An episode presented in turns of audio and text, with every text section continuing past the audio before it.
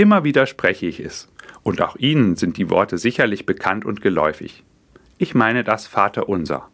Ach, jetzt kommt der Stehling mit dem Vaterunser, diesem alten Hut, denken Sie jetzt sicherlich. Da gebe ich Ihnen recht. Allerdings hat mein fünfjähriger Sohn Linus mich inspiriert, das Vaterunser ins Hier und Jetzt zu holen. Als Abendgebet vor dem Schlafengehen habe ich es neulich mit ihm gebetet. Nach dem Kreuzzeichen am Ende des Vaterunsers war Linus ganz aufgeregt. Papa, Papa, sagte er freudestrahlend, ich habe was Tolles rausgefunden. Da ich wohl befürchtete, dass Linus nicht so richtig bei der Sache gewesen war, schaute ich wohl etwas skeptisch, so dass Linus nochmal ansetzte. Papa, ich habe es wirklich richtig gut. Ich habe nämlich zwei Papas. Einmal dich hier und dann noch den Papa im Himmel. Das ist nämlich der liebe Gott.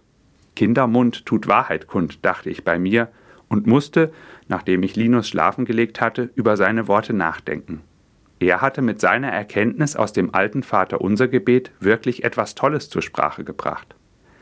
Als Christ habe ich nicht nur einen irdischen Vater, sondern auch noch einen Vater im Himmel.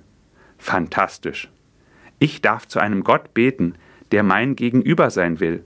Es ist ein Gott, der sich auf Augenhöhe mit mir begibt und mir deutlich zeigt, ich will nicht fern von dir sein, ich will dir ganz nah sein. Diese Nähe Gottes zu den Menschen hat Jesus in seiner Sprache eigens mit der Anrede Abba, Papa, besonders hervorgehoben. Gott, mein Papa, will mir ganz nah sein. Diese Erkenntnis aus dem Vaterunser Gebet nehme ich als Schatz mit in meinen Alltag.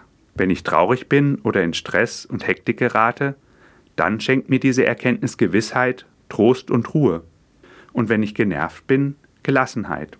Wenn mir etwas Sorgen macht, dann stärkt mich der Gedanke an meinen Vater im Himmel. Das Vaterunser ist also kein alter Hut, sondern zeitlos aktuell.